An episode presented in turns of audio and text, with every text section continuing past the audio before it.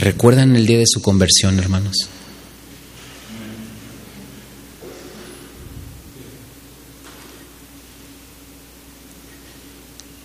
¿Cuándo fueron trasladados del reino de las tinieblas al reino del amado? ¿No lo recuerdan? ¿Sí? ¿Recuerdan cómo fue? ¿Cómo fue, hermano Juan? Tiene un minuto para decirnos. Muy bien. ¿Alguien más?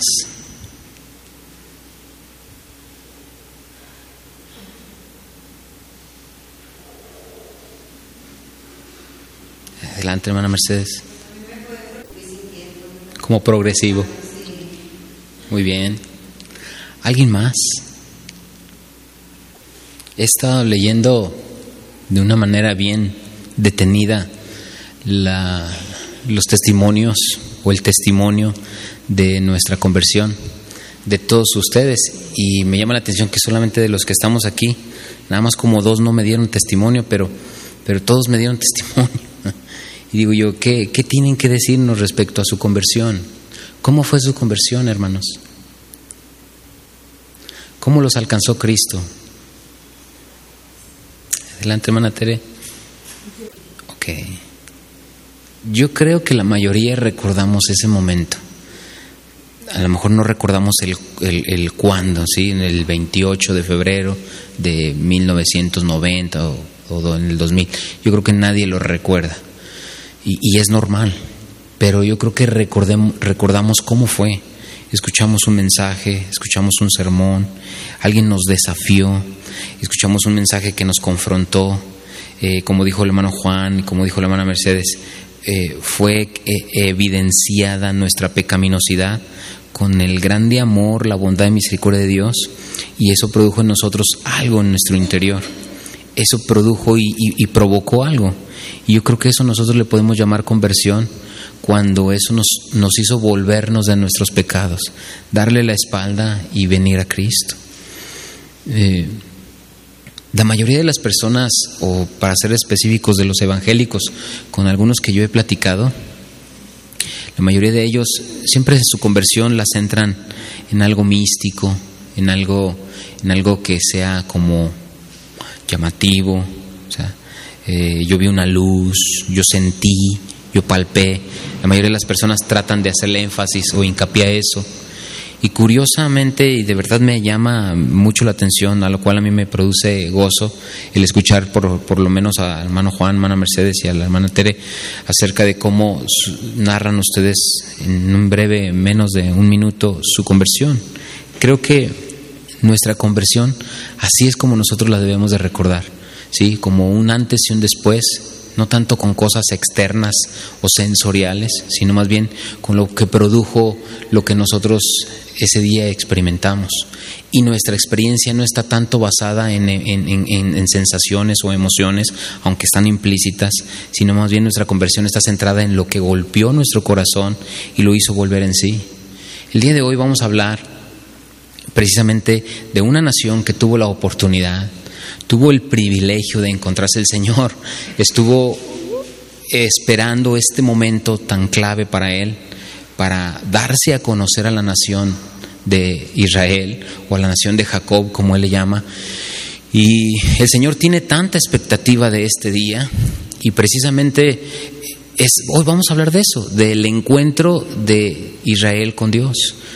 Todos nosotros, si no eh, hay alguien aquí que no todavía se dice que es convertido o regenerado, la mayoría de los que estamos aquí tuvimos un encuentro con el Señor. Y, no queremos decirlo así como lo dicen las denominaciones, ¿no? a un evento de tres días, sino me refiero a que tuvimos un encuentro con el Señor y ese encuentro fue con su palabra y su palabra produjo algo en nosotros. Hay un antes y un después. Y yo quiero decirlo así como modo de introducción. El día que nos encontramos con el Señor, nosotros ya no quedamos igual, quedamos dañados. Y cuando digo quedamos dañados, entiéndase a que ya no somos, ya no fuimos los mismos. Dios, Dios este, dañó lo que nosotros éramos y ahora somos otra persona. Como dice eh, 2 Corintios 5, 19, ¿verdad? 17, perdón. De modo que si alguno está en Cristo, nueva criatura es, las cosas viejas ya han pasado, ahora todas son hechas, he aquí todas son hechas nuevas. Es así. Tal es el caso como Isaías que se encontró con el Señor. Y él ya no fue el mismo cuando él se encontró con el Señor. Yo no sé si ustedes recuerdan sus palabras, pero fueron algo así, algo más o menos así. Soy, he aquí, soy hombre muerto porque, porque han visto mis ojos al Señor. ¿Sí? Esa fue la expresión de Isaías. El apóstol Pedro cuando se encontró con el Señor, apártate de mí, Señor. Soy hombre inmundo de labios, soy hombre pecador. O sea, no somos los mismos cuando nos encontramos con Dios. El apóstol Pablo es otra persona también que nos narra el cómo él tuvo su encuentro con el Señor. Tenemos también el caso de Saqueo, de Moisés, cuando se encontró con el Señor, también Moisés, una vez que tuvo su encuentro con el Señor, Moisés ya no fue la misma persona. Y como bien decían los tres hermanos y hermanas que participaron ahorita acerca de su experiencia, encontrarnos con el Señor principalmente es ver nuestra pecaminosidad, nuestra maldad, nuestra bajeza y Dios principalmente, antes de que nosotros experimentemos la vida eterna, antes de que nosotros experimentemos el gozo de la salvación, el Señor primeramente desea llevarnos al Sinaí. Como dice George, George Whitefield, dice, nadie puede llegar al monte de Sión si no ha llegado o no ha pasado principalmente por el monte Sinaí. Y para llegar a Monte Sión hay que llegar primero al Monte Sinaí. Monte Sión representa el lugar donde se encontrarán los salvos, los redimidos. Y en el Monte Sinaí es donde nos vamos a encontrar con, los, con las leyes, con los mandamientos, con los estatutos de nuestro Dios, donde vamos a encontrarnos con nuestra maldad. Ahí es donde nos vamos a encontrar y ahí es donde principalmente debe de llegar toda persona. Es, es, eso lo que nosotros hacemos cada vez que predicamos a Cristo, que las personas lleguen primeramente al Sinaí, donde la ley les confronte, les haga ver su pecaminosidad y ellos puedan reconocer y entender, ¿sabes qué? No, pues yo no puedo. Vamos a ver una nación que tuvo la oportunidad de encontrarse con Dios y que a partir de aquí podía haber sido un antes y un después, pero desafortunadamente no fue como al Señor probablemente le hubiera gustado o como a nosotros nos hubiera gustado.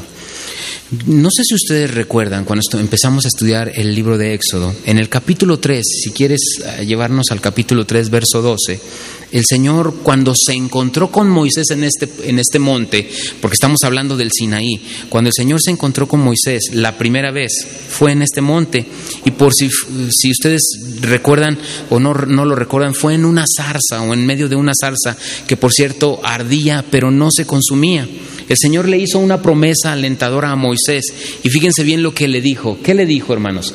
Yo estaré contigo, le respondió Dios, ¿verdad? ¿Y qué le dijo? Te voy a dar una señal de que yo soy quien te envía. ¿Y cuál es la señal? Cuando hayas sacado a Egipto, perdón, de Egipto al pueblo, serviréis a Dios sobre este monte. Noten la promesa que le da el Señor. Esta es la señal que te voy a dar yo, Moisés. Entonces Moisés, desde que se dirigía a Egipto, Moisés sabía a qué iba. Y Moisés sabía que iba a sacar a la nación de Israel de Egipto para llevarla a dónde? Al Sinaí. Moisés eso lo sabía. Era el único que lo sabía. Y de hecho, no era el único que lo sabía, también lo conocían los ancianos y en gran mayoría la nación de Israel lo sabía. Y entonces llega Moisés, llega a Egipto, se da a conocer con los ancianos, les enseña todos los prodigios y milagros que el Señor le dio y les cuenta lo que el Señor les dijo. Entonces ellos saben que van al Sinaí.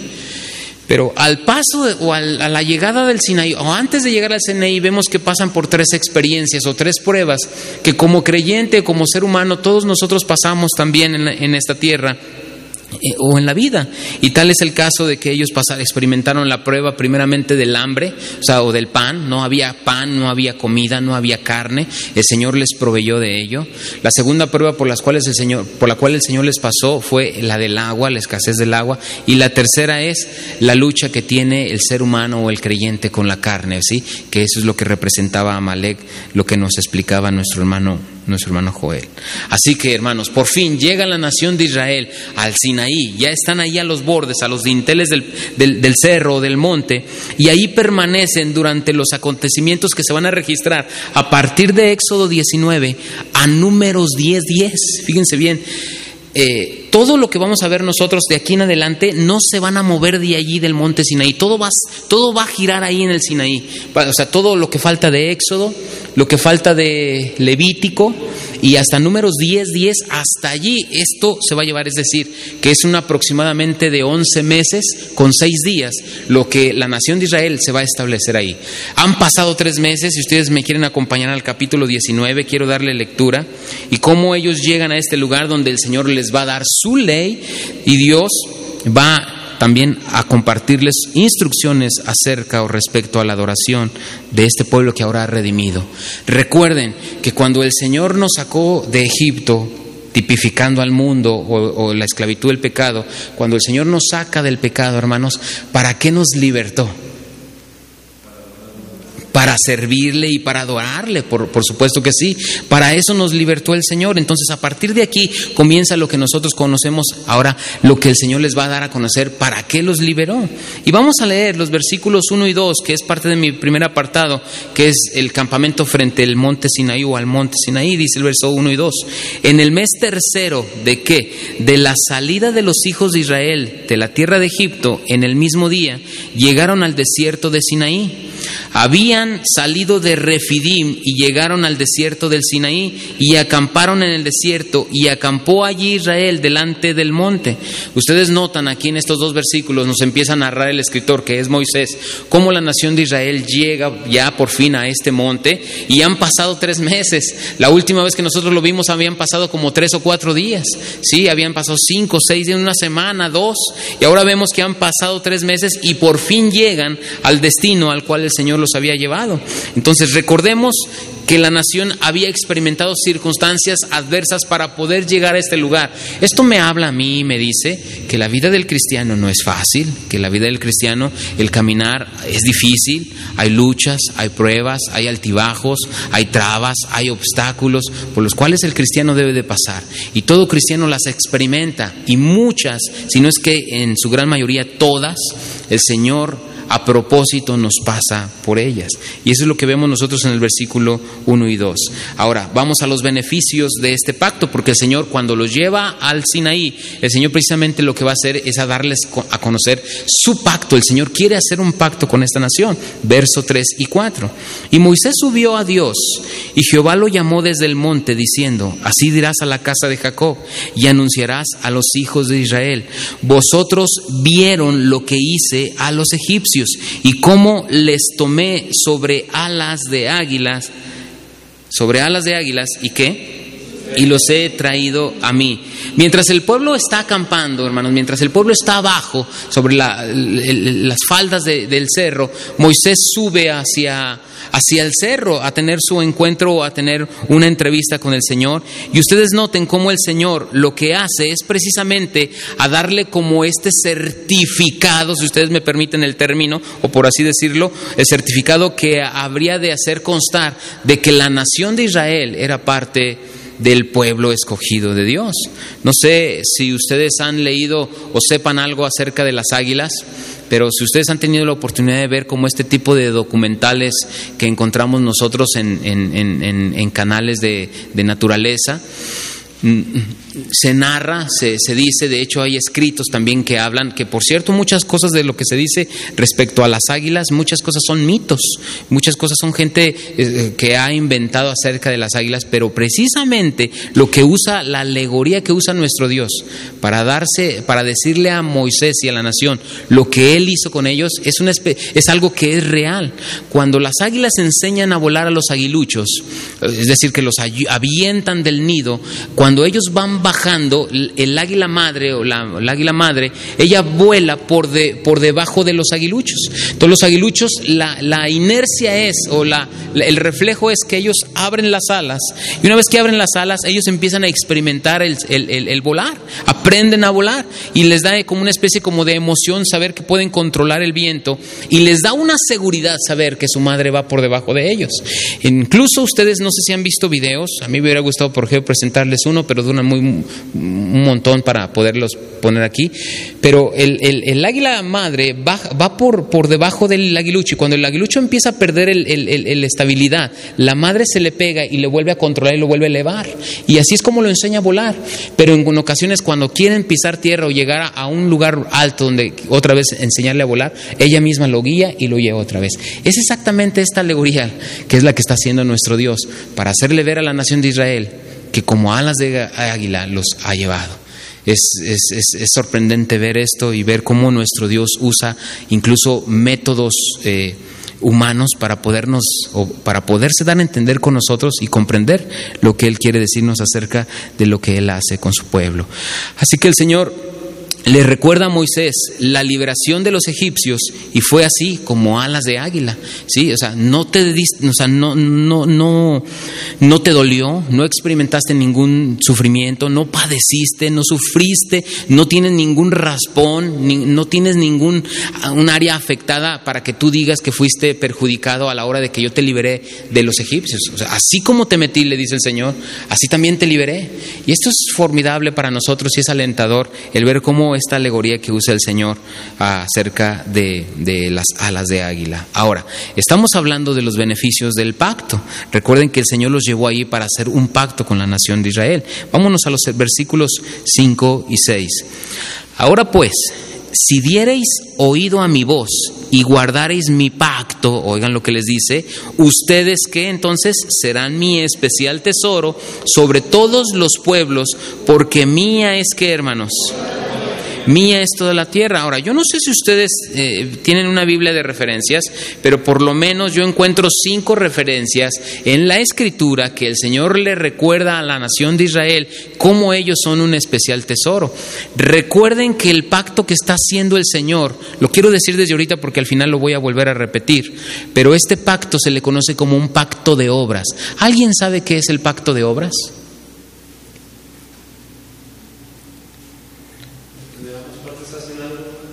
Donde ambas partes hacen algo, así es.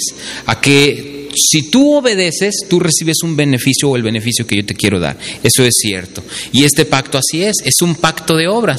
¿sí? Si tú haces, yo te bendigo, le está diciendo el Señor. Entonces lo encontramos en el versículo 5. Ahora, las referencias que les estoy diciendo, vámonos por partes.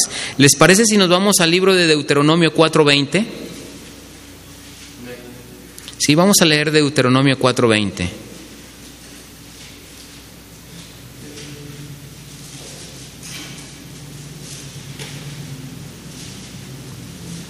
¿Sí? Dice así, pero a ustedes Jehová os tomó y los ha sacado del horno de hierro. Noten cómo el Señor, cómo, el título, el calificativo, si ustedes me, lo permiten decirlo así, despectivo que el Señor le da a la nación de, de Egipto para que seáis el pueblo de su heredad como en este día. Ahora aquí ya le dice como el pueblo de su heredad. Vamos a buscar otro, otro pasaje más, eh, en Deuteronomio capítulo 7, verso 6. Dice así, porque tú eres pueblo santo para Jehová tu Dios. Jehová tu Dios te ha escogido para hacerle un pueblo especial, más que todos los pueblos que están sobre la tierra. ¿Qué entienden, hermanos, por pueblo especial?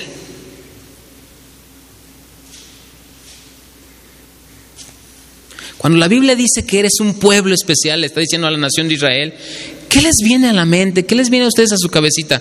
Tú eres un pueblo de, especial. ¿A qué se refiere, hermanos? Diferente al resto. ¿Alguien más? Un pueblo privilegiado, un trato diferente, están totalmente las tres partes de acuerdo a lo que realmente quiere decir. Eso es cierto. Es un pueblo que va a tener privilegios que no van a tener el resto de las naciones. Miren, aquí nosotros podemos ver la doctrina de la elección para todos aquellos que dicen que no es bíblica, que no existe. Bueno, pues nosotros lo estamos viendo desde el Antiguo Testamento, cómo el Señor elige a una nación y la va a bendecir distinto al resto de todas las naciones. Eso es, eso es, eso es bíblico, lo vemos nosotros aquí en la, en la escritura. Ahora bien, ya acabamos de leer el 7.6, ¿verdad? Ahora vámonos a Deuteronomio 14.2.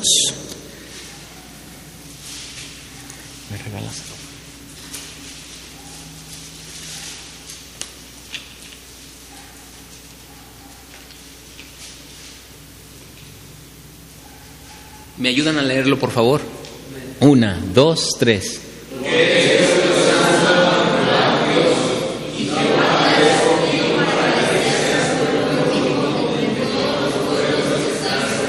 Para que seas un pueblo único, dice, ¿verdad? Ahora, y por último, hermanos, 26, 18, ahí de, en Deuteronomio.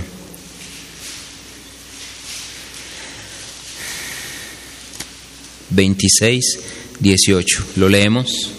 Dice así, y Jehová ha declarado hoy que tú eres pueblo suyo, de su exclusiva posesión, como te lo ha prometido, para que guardes todos sus mandamientos. Ahí lo, encontramos. Ahora, yo no sé a ustedes qué les dice el pueblo especial, porque esto se parece a algo que el Señor también en, en su momento, o en nuestros días, ahora en el nuevo pacto, el Señor también se lo reitera y se lo repite a quién? A la iglesia. Y qué hermoso, la iglesia, si ustedes me acompañan, ¿se acuerdan de ese pasaje que viene en segunda de Pedro?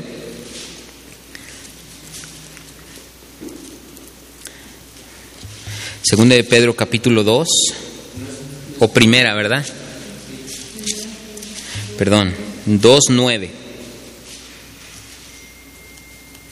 Aquí encontramos nosotros cómo las mismas palabras que el Señor le dice a la nación de Israel, ahora también nos las reitera a nosotros. ¿sí? Vamos a leer versos 9 y 10 de Primera de Pedro. Mas vosotros sois linaje escogido, real sacerdocio, nación santa, pueblo adquirido por Dios, para que anuncien las virtudes de aquel que los llamó de las tinieblas a su luz admirable. 10. Vosotros que en otro tiempo no erais pueblo, pero que ahora sois pueblo de Dios, que en otro tiempo no habíais alcanzado misericordia, pero ahora habéis alcanzado misericordia. Noten cómo las mismas palabras que le dijo el Señor a la nación de Israel, ahora el Señor se las está repitiendo a la iglesia. Aquí tenemos como la confirmación o el rasgo distintivo de lo que el Señor le promete también a la iglesia. Bien, entonces dijimos que es, es un, un, especial tesoro. No hemos llegado a la parte donde dice Nación Santa, ¿verdad? Estamos en el verso 6. Ahora vamos al verso 6. Y vosotros me seréis, ¿qué?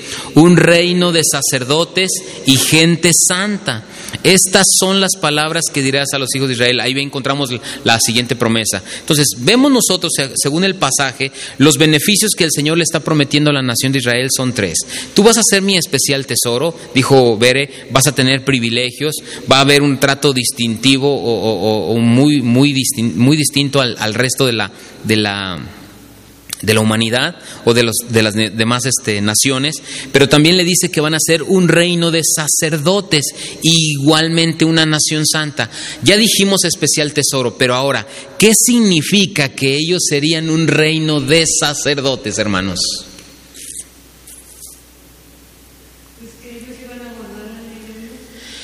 Que ellos iban a guardar la ley de Dios. ¿Alguien más?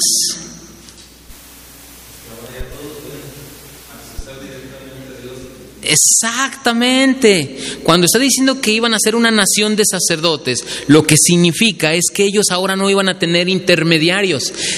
Fíjense bien lo que le está diciendo, serán una nación de o un reino de sacerdotes.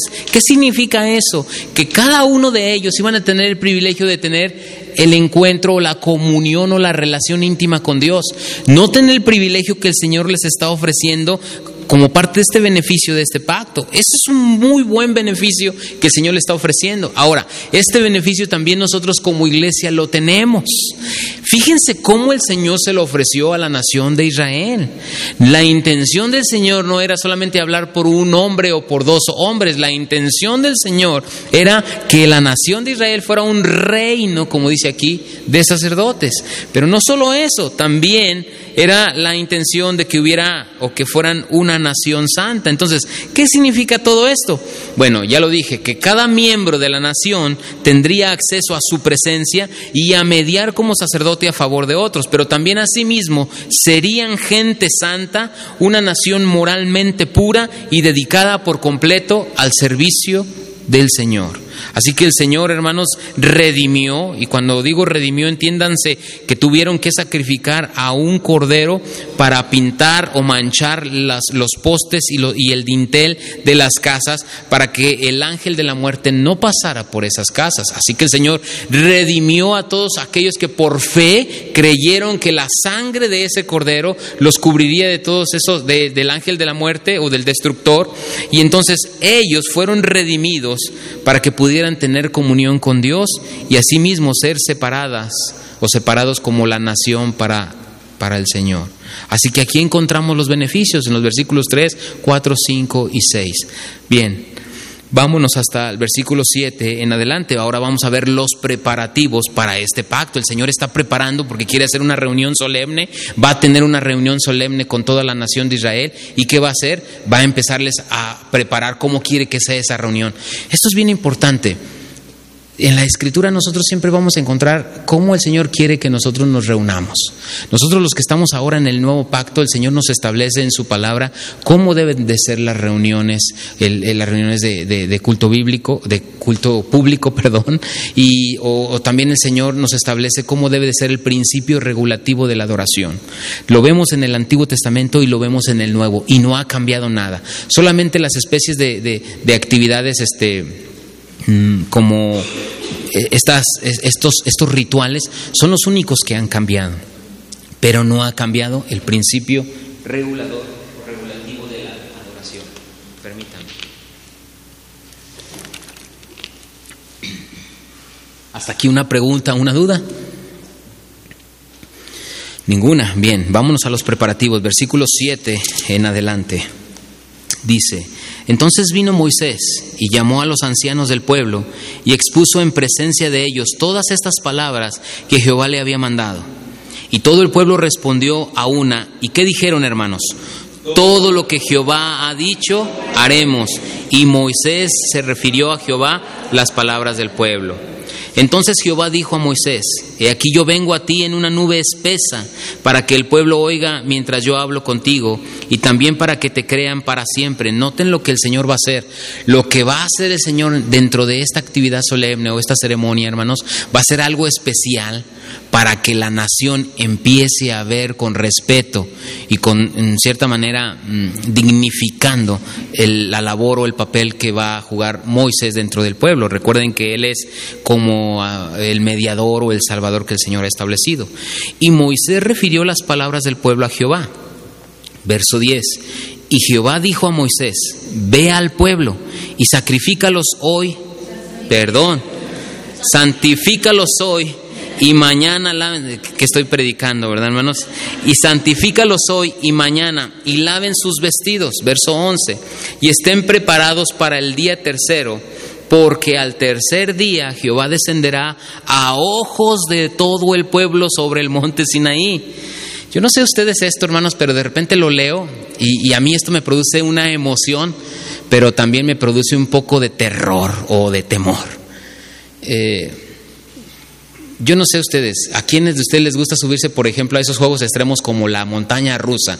Levanten la mano. ¿Quiénes de ustedes no tiene sangre humana y, y dice, ay, a mí me emocionan esas cosas? A mí me producen terror, a mí esas cosas. La última vez que me subí a una cosa de esas no tiene mucho, tendrá como un año y medio, un año, en la, estando en la Alameda, hermanos. Eh, eh, dicen las personas de alrededor que yo era el único que estaba gritando. No me volví a volver, no me volví a subir porque la verdad empecé a dudar un poco de mi masculinidad. ¿ah? Mis gritos eran un poco, un poco exagerados, como, como tirando a... a mí me dio terror. Y mis gritos eran, perdóname Señor por todos los pecados que he cometido. Esos eran mis gritos, de verdad, esos eran mis gritos. No hay otro grito, esos eran mis gritos, yo no gritaba otra cosa. Y, y a mí me produjo eso terror. Ahora, yo pongo esto en comparación para que nivelen a los que les gustan las cosas extrem. Eh, eh, si eso lo consideramos nosotros extremo, imagínense lo que el Señor les está diciendo. O sea, todo esto vas a hacer Moisés y yo me voy a manifestar a ojos de todo el pueblo. O sea, el Señor se va a dar a conocer a la nación. Qué hermoso esto, hermanos. Qué precioso. El Dios de la Biblia por primera vez se va a dar a conocer a toda una nación. Y el Señor estuvo esperando este momento de 430 años para que sucediera y ellos lo conocieran. Vamos a seguir leyendo porque no quiero aburrirlos. Verso 12 y señalarás términos al pueblo en derredor, diciendo, guardaos, no subáis al monte, ni toquéis sus límites. Cualquiera que tocare el monte, de seguro morirá. Verso 13. No lo tocará mano porque será apedreado o asaeteado, sea animal o sea hombre, no vivirá. Cuando suene largamente la bocina, subirán al monte. Y descendió Moisés del monte al pueblo, y santificó al pueblo y lavaron sus vestidos. Y dijo al pueblo, estad preparados para el tercer día. ¿Y qué les dice? Y no toquéis mujer. ¿Qué tenemos nosotros aquí? Bueno, Moisés, hermanos, desciende del monte, va con el pueblo y los ancianos, les confirma o les informa todo acerca del pacto. Recuerden que ya les dio los beneficios, ya recibió los beneficios y se los dijo. Ahora está él haciendo los preparativos de esa reunión solemne o ceremonial que van a tener. Y les va y les comunica a los ancianos y al pueblo. Y el pueblo y los ancianos que gritan, así lo haremos, amén. Bueno, ahí, hasta ahí termina. Como preparación de este momento tan solemne, Dios les manda que se aparten de toda impureza y que se consagren a Él. Ahora, ¿En qué consistía este ritual? Ustedes se fijaron que tenían ellos que apartarse, no debían de tocar mujer, o sea, de abstenerse de tocar mujer, los que eran casados. Esto no significa que en nuestros días esto sigue vigente, amados, ¿sí? No confundamos. Más bien esto es como una especie de ilustración metafórica a nuestros días. Esto no significa que esté vigente. Conozco de personas, gente que se encuentra ofreciendo ayunos al Señor y cuando ayunan incluso castigan la carne de este modo. Yo aconsejo a que cuando usted como esposo y esposa haga este tipo de cosas, háganlo en común acuerdo, ¿sí? Es decir, hable con su esposo hable con su esposa. Si su esposo no es creyente o su esposa no es creyente y no entiende la razón, no entre en contiendas. Simplemente entonces deje que este punto se lleve a cabo así, o sea, viólelo. O sea, no pasa nada. Esto no todo mundo tiene vigencia para nosotros, porque era parte de la ceremonia que el Señor les está pidiendo para hacerles ver o mostrar qué tan grande y qué tan delicada es su santidad en aquel entonces, porque el Señor iba a morar o iba a bajar o a descender a un monte. El Señor ahora en estos días, gracias a Dios, estas cosas ya no son así. Bien, entonces este ritual consistía en que este rito era un rito de purificación, más que nada, y consistía en lavar sus vestidos y abstenerse de tocar mujer. Ahora, nosotros ya no hacemos eso porque en Cristo Jesús nosotros ya estamos limpios, ya estamos lavados. ¿Recuerdan Juan capítulo 13 cuando el Señor les lava los pies y se pone ahí Pedro un poquito este detalloso y no quiere que le lave los pies. Y bueno, pues si me vas a lavar los pies, pues entonces lávame completo. No, es que tú no necesitas que te lave completo, tú ya estás limpio, solamente necesitas que te limpie los pies, le dice el Señor. Y entonces esto para nosotros tiene una enseñanza. El lavarlos o limpiarnos solo los pies significa que nada más los que ya estamos en Cristo, lavados por su sangre, solamente tenemos que limpiarnos la parte que contaminamos. Ahora no significa que si yo pequé con la mente tengo que lavar los pensamientos o si peco con la lengua tengo que lavar la, lengua. No, lavar los pies es un, un lenguaje metafórico para darnos a entender a nosotros que debemos de confesar nuestros pecados. Eso significa, ¿sí? Confesar nuestros pecados. Entonces, primera de Juan 1.9, si me quieren acompañar, y ahorita vemos Juan 13 para que no digan que les estoy mintiendo. Sí, me los ahorro por, por, por, la, la fluidez de lo que estamos hablando. Pero primera de Juan, capítulo 1, verso 9. Primera de Juan. ¿Sí? Fíjense bien cómo dice, si confesamos nuestros pecados, Él es fiel y justo para perdonar nuestros pecados. ¿Y qué, hermanos? Y limpiarnos de toda maldad. Nosotros fuimos limpiados cuando creímos y nos arrepentimos en Cristo Jesús. Ahí el Señor limpió nuestros pecados y nuestra maldad. Pero ahora usted dice, ¿cómo es esto de que confesar bien? Los que se encuentran en Cristo, los que ya han sido comprados y lavados con la sangre de Cristo, no tienen que hacer otra cosa, ya no tienen que seguir haciendo limpiezas y lavatorios, sino más que confesar sus pecados. Ahora, lavar los pies significa confesar nuestros pecados. Confesar nuestros pecados, fíjense bien, ¿a quién?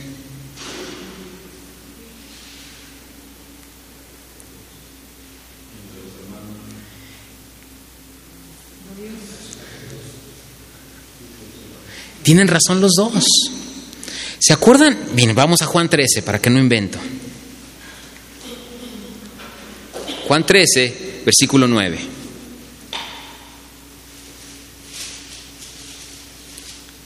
¿Sí? 9. Les dijo, le dijo Simón Pedro, le dijo Simón Pedro al Señor, no solo mis pies, sino también las manos y la cabeza, lo que les decía verso 10. Jesús le dijo, el que está lavado no necesita sino lavarse los pies, pues está todo limpio y vosotros limpios estáis. Y lo aclara, aunque no todos. ¿A quién se refiere, hermanos? Ayudas, ¿verdad? Porque sabía quién le iba a entregar, por eso dijo, no están limpios todos, doce. Así que después de que les hubo lavado los pies, tomó su manto, volvió a la mesa y les dijo, ¿saben lo que he hecho? Ustedes me llaman maestro y señor y dicen bien, porque lo soy. Y noten el 14. Pues si yo, el Señor y el maestro, he lavado sus pies, ¿qué dice el Señor? Entonces está implícito que confesar nuestros pecados a Dios también debemos nosotros, los unos a los otros, confesar las faltas, como dice la Escritura. No es malo, no es malo. De hecho, no lo estamos haciendo así como una especie como lo hace la religión popular, sino lo hacemos como una manera de tener supervisión o mentoría bíblica. Por eso lo hacemos. No es que yo seleccione a alguien de mi antojo o alguien que solape mis pecados, sino más bien, por lo regular, esto siempre debe pasar con alguien que sea mucho mayor que yo. Porque una persona mayor que yo puede, puede, aprender, puede darme, mm, puede ser objetivo y no puede ser empático a mis faltas. Puede ayudarme a cómo guiarme a mi relación con el Señor si yo he pecado. Y eso es muy interesante, las señoritas con las hermanas más adultas, los jóvenes con los hermanos más adultos, y si entre los adultos decimos, bueno, no encontramos más adultos, entre nosotros se puede hacer porque los adultos damos por hecho que hay madurez, y así es como debe de ser. Todos debemos de tener un mentor, todos debemos de un mentor, una mentora, alguien a quien le podamos contar nuestras faltas, ¿sí? Eh, si usted dice, bueno, para eso está el pastor, pero yo no le tengo confianza, bueno, no lo haga, no, no haga con el pastor. Busque una hermana de mucha confianza de nuestra congregación, porque en realidad así debe de ser, de nuestra congregación, ¿sí?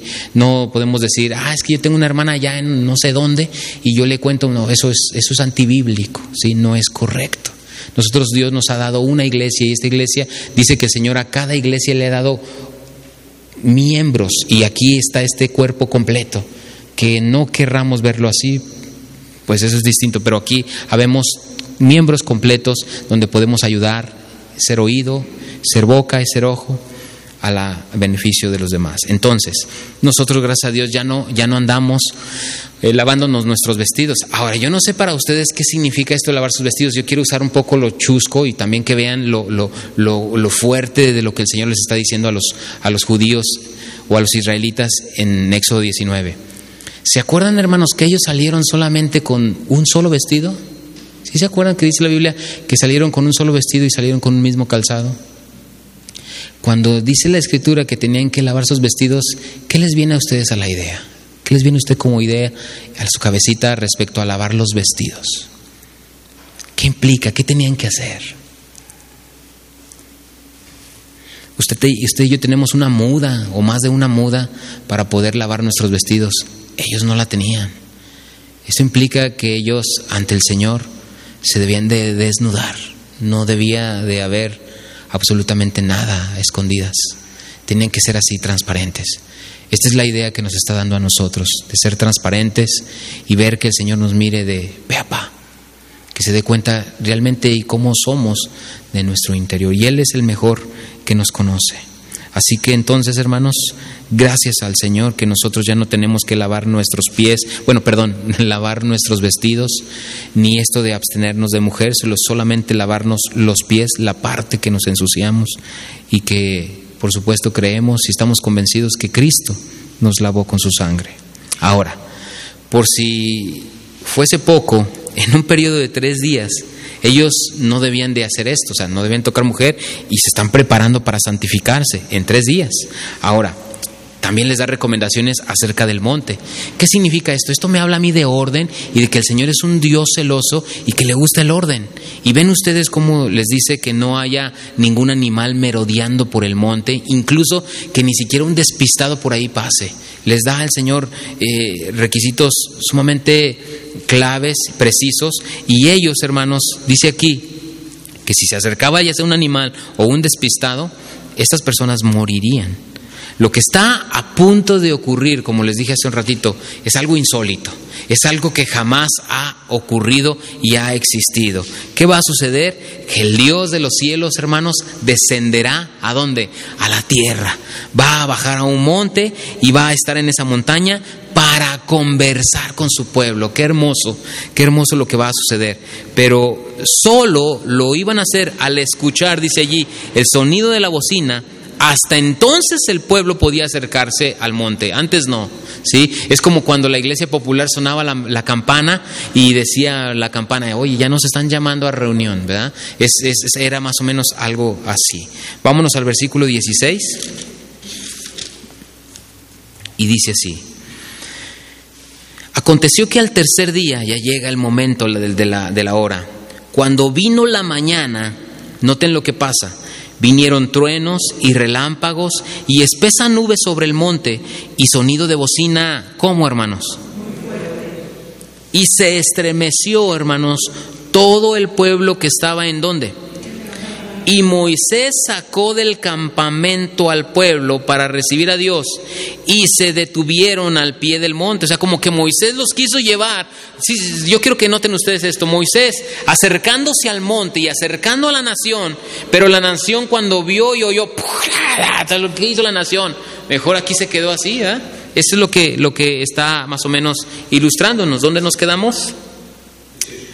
18. Todo el, ah, se detuvo al pie del monte. Todo el monte 18 humeaba, todo el monte Sinaí humeaba porque Jehová había que descendido sobre él en fuego y el humo subía como el humo de un horno y todo el monte se estremecía en gran manera. Hermanos, todo esto es nuevo hasta para Moisés.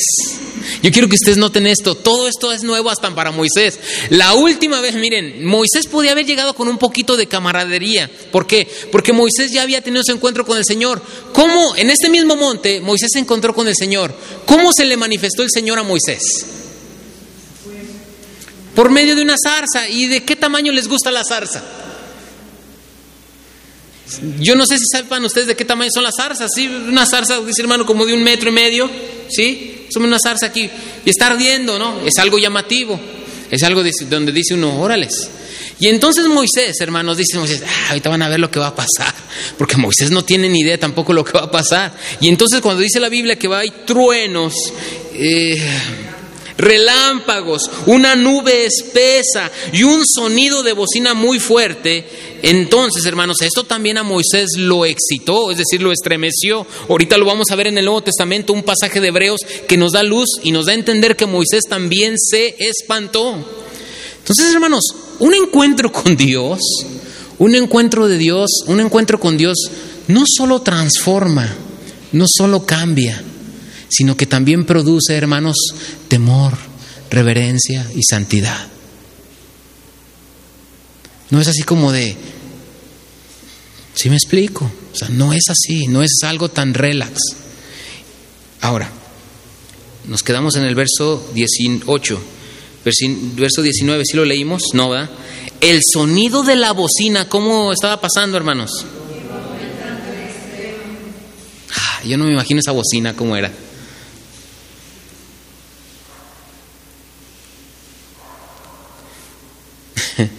Yo no imagino esa bocina cómo era. ¿Saben qué me imagino yo? Que cuando lleguemos al cielo, hermanos, va a haber un ruidazo.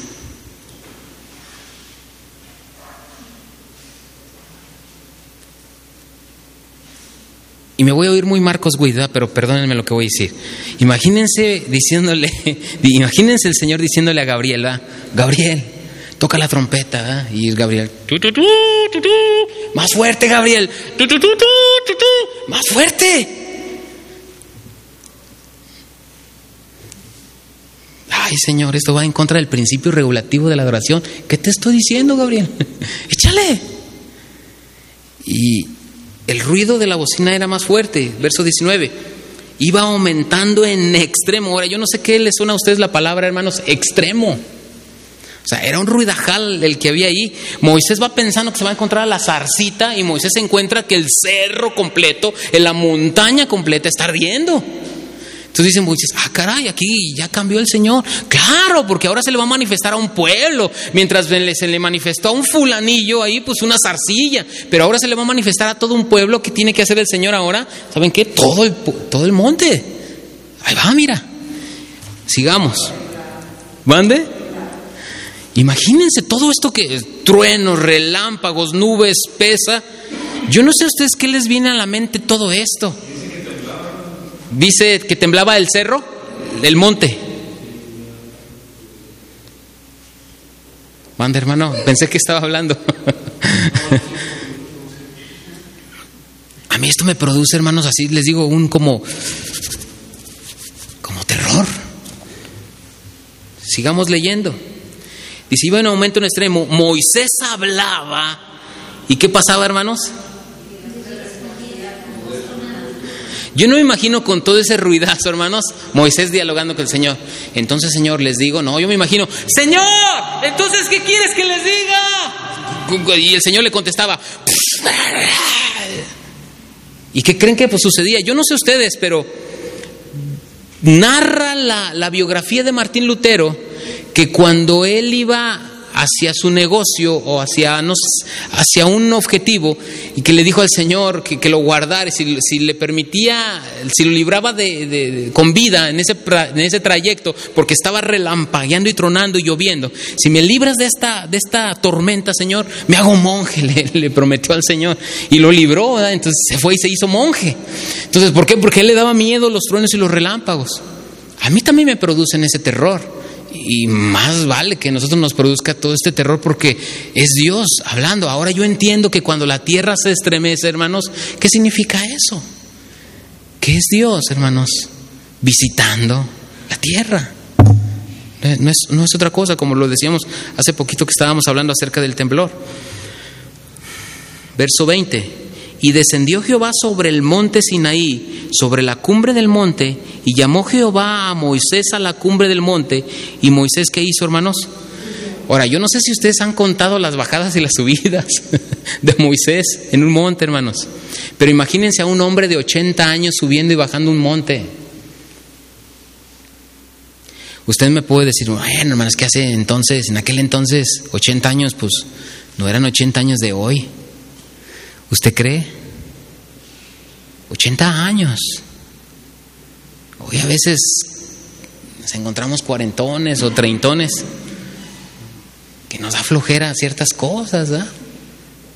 Moisés subía y bajaba el monte eh, el mismo día, tres ocasiones, las subió y las bajó. Esto me habla mucho acerca de quién es Moisés y me dice cómo Moisés tenía vitalidad.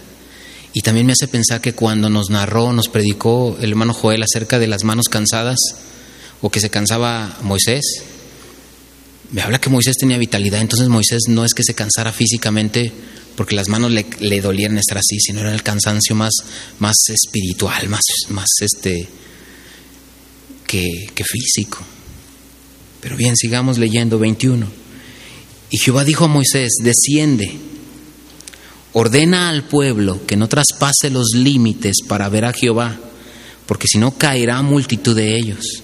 Y también que se santifiquen los sacerdotes que se acercan a Jehová, para que Jehová no haga en ellos qué, hermanos. El Señor está advirtiendo, o sea, no se acerquen con ligereza. Moisés dijo a Jehová, el pueblo no podrá subir al monte Sinaí, porque tú nos has mandado diciendo, señala límites al monte y santifícalo. Y Jehová le dijo, ve, desciende, y subirás tú y Aarón contigo, mas los sacerdotes y el pueblo no traspasen el límite para subir a Jehová, no sea que haga en ellos, otra vez, estragos. Entonces Moisés descendió y se lo dijo, hermanos, al pueblo. Ahora, nosotros aquí tenemos una enseñanza. El tercer día llegó, descendió haciendo un extraordinario despliegue de poder y majestad. Aquí vimos nosotros básicamente eh, algunos atributos de nuestro Dios mostrados.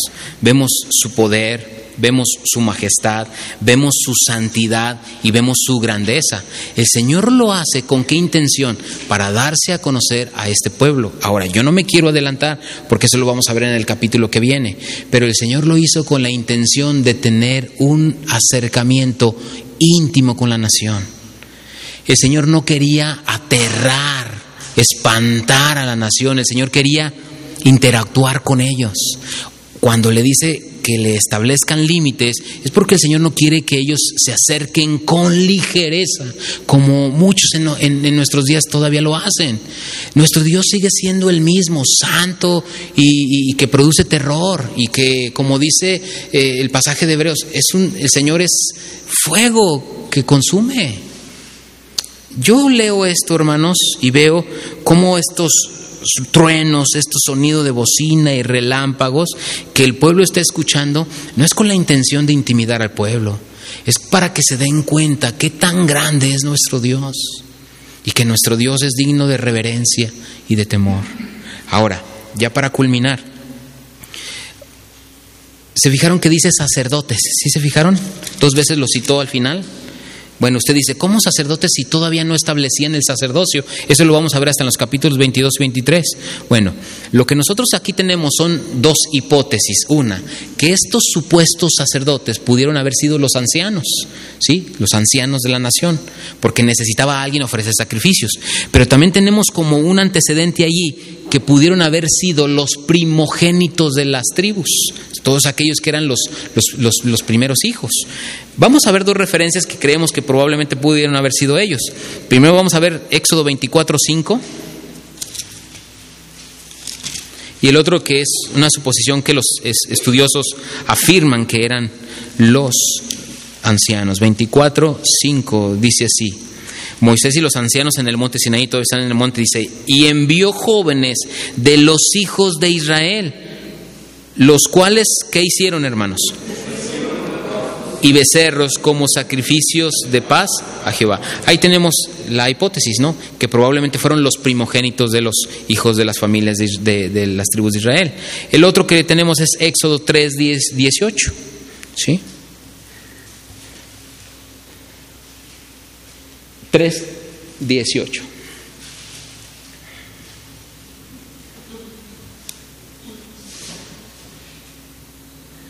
Amén.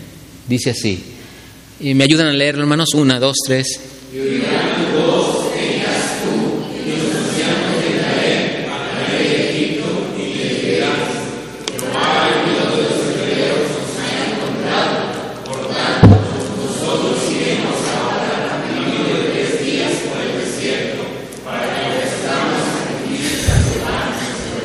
Esa es la hipótesis que dan también los estudiosos. Dicen, bueno, estos ancianos eran los que iban a ayudar a Moisés a estos sacrificios. Cualquiera de las dos, hermanos, es válida y no pasa nada, no sucede nada. El Señor apenas está estableciendo lo que es el pacto, los beneficios y lo que, lo que decíamos hace ratito, la organización o, o los preparativos de este pacto. Ahora, ya que pasó todo esto, nosotros podemos decir lo siguiente, nuestro Dios es un Dios celoso, es un Dios que le gusta darse a conocer y que la gente le tema, que lo respete, que lo vea como tal, ¿sí? Pero también lo que nosotros estamos entendiendo, porque llevamos una secuencia desde el capítulo 1 hasta ahorita, el Señor lo que quiere es darse a conocer a ellos. Y lo que quiere hacer primeramente es que ellos vean su pecaminosidad. Cuando Isaías se encontró con el Señor, él dijo, soy hombre muerto. ¿Qué tenía que haber hecho la nación de Israel en este momento cuando se encontró con el Señor, hermanos? Tenía que haberse humillado, tenían que haber caído al suelo arrepentidos, llorando su pecado y su maldad. Recuerden que semanas o días anteriores habían tenido una actitud muy soberbia, muy altiva, despotricando en contra de Moisés y deseando apedrear a Moisés. Si no es que sucede todo esto como el Señor logra y ayuda para dignificar un poco el ministerio o el papel o la labor que desempeñaba Moisés. Ahora, Vamos a Hebreos para finalizar y quiero despedirme con los comentarios que ustedes me digan sobre qué se llevan el día de hoy, como estamos acostumbrados a verlo, qué podemos rescatar de nuestro pasaje. Pero yo veo yo quiero concluir con esta aplicación que encontramos en Hebreos 12, 18 al 28, 10 versículos 11 que tenemos en el Nuevo Testamento acerca de este evento y noten la enseñanza que nosotros encontramos con este evento. Porque usted dice, bueno hermano, si esto no es literal, ¿qué enseñanza nos deja a nosotros? Bueno, vamos a verla en Hebreos 12, 18 en adelante, cómo aquí hay una enseñanza para nosotros, ¿sí? Lo voy a leer, me voy a tomar la libertad de leerlo en la nueva traducción viviente para que ustedes tengan una mayor comprensión. No tenemos acá nueva traducción viviente, pero ayúdanos con NBI, así es la que se parece un poco más a ella. Lo voy a leer un poco lento, dice así. Ustedes no se han acercado a una montaña que se pueda tocar o a un lugar que arde en llamas un lugar de oscuridad y tinieblas, rodeado por un torbellino, como le sucedió a los israelitas cuando llegaron al monte Sinaí. Ellos oyeron un imponente toque de trompeta y una voz tan temible que le suplicaron a Dios, oigan que le suplicaron, que dejara de hablar. Dice el 20, retrocedieron tambaleándose bajo el mandato de Dios.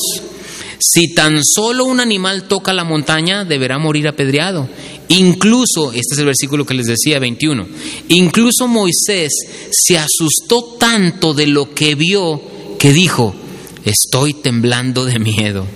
En cambio, ustedes han llegado, noten, esta es la aplicación, ustedes han llegado al monte Sión, a la ciudad del Dios viviente, a la Jerusalén celestial y a incontables miles de ángeles que se han reunido llenos de gozo. Ustedes han llegado a la congregación de los primogénitos de Dios, cuyos nombres están escritos en el cielo. Ustedes han llegado a Dios mismo, quien es el juez sobre todas las cosas. Ustedes han llegado a los espíritus de los justos que están en el cielo y que ya han sido perfeccionados. Ustedes han llegado a Jesús el mediador del nuevo pacto entre Dios y la gente y también a la sangre rociada que habla de perdón en lugar de clamar por venganza como la sangre de Abel. Tengan cuidado de no negarse a escuchar a aquel que habla, pues si el pueblo de Israel no escapó cuando se negó a escuchar a Moisés, el mensajero terrenal, ciertamente nosotros tampoco escaparemos si rechazamos a aquel que nos habla desde el cielo. Cuando Dios habló desde el monte Sinaí, su voz hizo temblar la tierra, pero ahora Él hace otra promesa. Una vez más haré temblar no solo la tierra, sino también los cielos. Eso significa que toda la creación será agitada y removida para que solo permanezcan las cosas inconmovibles. Ya que estamos recibiendo un reino inconmovible, seamos agradecidos y agrademos a Dios, adorándolo con santo temor y reverencia, porque nuestro Dios es un fuego que todo lo consume. Ahí encontramos la moraleja, ahí tenemos la aplicación. La nación fue apática, indiferente, a pesar de la experiencia física, literal, que ellos tuvieron, aún así ellos aún así que esto les produjo un terror, hermanos, aún así no dejaron de ser una nación necia, terca, negligente y soberbia y altiva. En cambio, nos pone ahora la ilustración el escritor de Hebreos y nos dice, ustedes, ahora ustedes no subestimen ni tomen en poco la voz de Dios cuando la escuchan, porque si ustedes, dice aquí, no da a entender que nosotros, aquellos que escucharon a Moisés, miren cómo les fue, ahora nosotros, dice que estamos escuchando la voz de aquel que nos habla desde el cielo. Cada vez que nosotros tenemos la oportunidad de escuchar la palabra de Dios, hermanos, no estamos escuchando a un tipo que está aquí parado predicándonos la palabra. Estamos escuchando la palabra de Dios. Estamos escuchando a Dios hablar a nuestras vidas. En ocasiones será punzante, en ocasiones será hiriente, en ocasiones será alentador y consolador. No siempre va a ser como nosotros querramos que suceda, pero la fortuna que tenemos nosotros como creyentes es que Dios siempre preocupándose porque nosotros aprendamos lo que Él quiere. Y nosotros como, comunicadores tendremos que anunciar todo el consejo de Dios. Yo a veces tengo luchas, tengo dificultades para comunicar ciertas cosas y digo, no, si digo esto probablemente la congregación se va a ofender, si digo esto a lo mejor los hermanos me lo van a malinterpretar, me lo van a tomar a mal. Y así sucede, muchas veces, así sucede. Pero alguien lo tiene que decir. Y como dice el Señor, hay de mí si no anuncio el Evangelio y hay de mí si vengo a ser eliminado por causa de querer más agradar a los hombres antes que a Dios. Así que muchas veces estaremos en este dilema y Dios nos libre de querer negociar nosotros, de, de alivianar la palabra que el Señor quiere comunicar a su pueblo. Ahora bien, yo aquí termino, hermanos, con esta conclusión.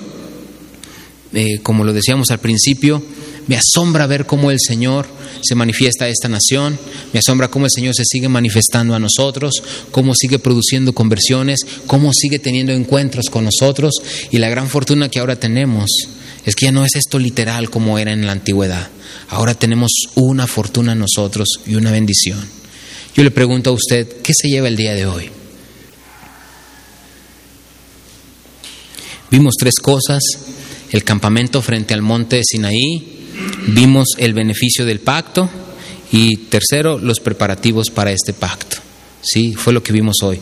A partir de la siguiente semana empieza a subir un poquito de tono todos los mandamientos, todas las ordenanzas que el Señor le da a esta nación. Y en el mismo capítulo 20 vamos a encontrar nosotros una, un evento, un momento donde la nación prefiere decirle al Señor, a Moisés, ¿sabes qué Moisés? No, nosotros no queremos oír al Señor, preferimos escucharte mejor a ti. Digo, qué, triste, qué lamentable la vida de estos hombres. No me quiero yo adelantar porque la siguiente semana es de lo que vamos a hablar. Tenemos los mandamientos, la siguiente semana vamos a hablar de los mandamientos. Y esto se pone cada vez un poquito mejor Ahora viene la vida práctica, ya el Señor nos liberó. A todos nos produce gozo. Fíjense bien cómo fue la liberación de la nación de Israel. Pasaron el Mar Rojo y al pasar empezaron a hacer fiesta y, alegría. Y así es la conversión de una persona. Los primeros días estamos todos alegres y contentos, pero después ahí vienen los primeros pasos, la vida difícil, la vida en donde el Señor comienza a ponernos pruebas porque quiere fortalecer nuestra fe, quiere que se madure, quiere que esté sólida y el Señor quiere afirmar nuestros pasos. ¿sí? Alguien que quiera ser el primero para decir, ¿qué se lleva el día de hoy?